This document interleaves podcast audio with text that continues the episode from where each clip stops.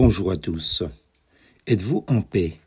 Venez à moi, vous tous qui êtes fatigués et chargés sous un fardeau, et je vous donnerai du repos. Matthieu 11, verset 28.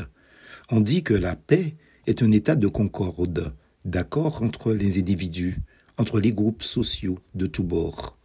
C'est aussi l'absence de lutte sociale dans le pays ou tous les pays en généralisant. D'ailleurs, on parle de paix sociale mais il peut s'agir de l'état d'un groupe d'individus dans un quartier, une entreprise ou dans une église. N'oublions pas à titre individuel la paix dans le sens de l'état de personnes qui ne sont pas en querelle l'une avec l'autre, ou de l'individu qui naît un conflit avec personne.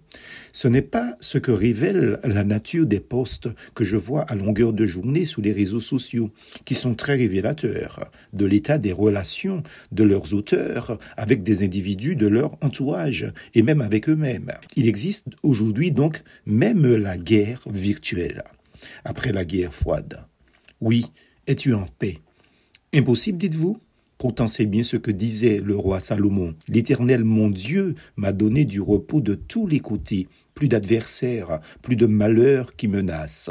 Un roi chapitre 5, verset 18. Certes, dans le contexte ici, Salomon l'avait imposé à ses voisins par sa puissance militaire. Mais qu'importe, il était en paix. Comme disent les experts, la paix est l'absence de guerre. Êtes-vous en guerre avec quelqu'un ou un groupe de personnes, famille, voisins, amis, collègues ou des étrangers? Êtes-vous au pire en guerre contre vous-même? Ou peut-être êtes-vous en guerre avec Dieu? Car la pire guerre qui puisse exister est celle entre Dieu, le Créateur, et l'homme, sa créature. Jésus-Christ a dit, Venez à moi, vous tous qui êtes fatigués et courbés, chargés sous un fardeau, et je vous donnerai du repos. Matthieu 11, verset 28. Bon dimanche, bon culte et joyeuse Pâques à tous. Plus force en Jésus.